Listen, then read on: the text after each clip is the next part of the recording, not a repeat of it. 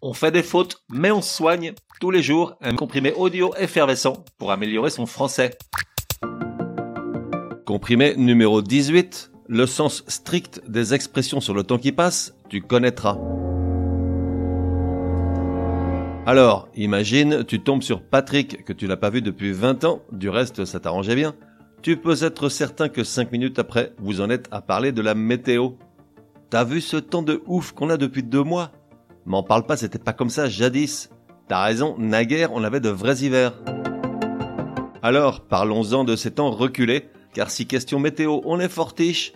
En revanche, dès lors qu'on se réfère au sens strict des expressions qui marquent le temps qui passe, on est souvent dans les choux, surtout Patrick. Prenons le cas de jadis et naguère, deux expressions qui, avec le temps justement, ont vu leurs différences pratiquement estompées et sont souvent employées à tort et à travers. Jadis vient du vieux français ja-a-di, D-I-S, qui veut dire il y a des jours, c'est-à-dire il y a longtemps. De son côté, naguère n'est jamais que la contraction de il n'y a guère et donc ne se réfère qu'à une époque récente. Mais les temps modernes les ont nivelés et les deux semblent se référer aujourd'hui à des temps anciens, alors que seul jadis est en principe habilité à évoquer ce lointain passé. Ensuite, on a Antan, A-N-T-A-N, alors, je te l'accorde, c'est pas non plus tous les jours qu'on l'emploie, voire jamais je suis d'accord. Mais ça ne mange pas de pain de retenir la chose.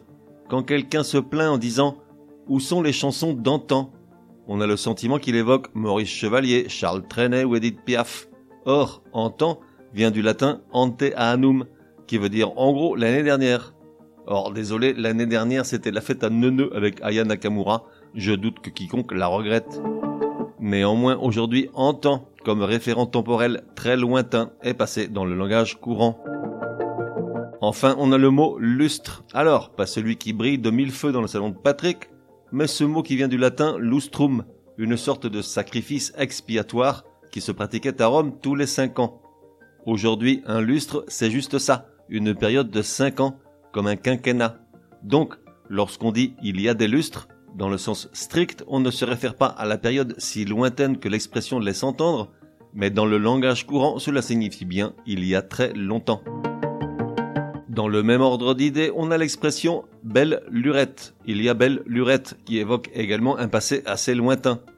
Or, le terme lurette n'existe pas, ou alors juste dans cette expression.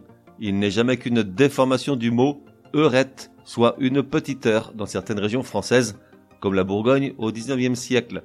Donc, au sens strict, il y a belle lurette ne se réfère qu'à quelques heures auparavant, mais dans le langage courant, elle évoque un passé lointain. Résumé du comprimé numéro 18. Pour que ça rentre, les mots et expressions qui se réfèrent au temps passé, lointain, normalement utilisés aujourd'hui dans le langage courant, sont, si l'on se réfère à leur sens strict et historique, mal utilisés. Ainsi, jadis et naguère semblent aujourd'hui évoquer la même durée passée, alors qu'au sens strict, jadis se réfère vraiment à des temps lointains, tandis que naguère n'évoque qu'une période récente. De son côté, antan, par exemple dans l'expression que sont devenus nos loisirs d'antan, parle de temps révolu, alors qu'au sens strict, antan parle de l'année précédente. Quant à dire il y a des lustres, qui au singulier est une période de 5 ans, au pluriel elle évoque bien une longue période.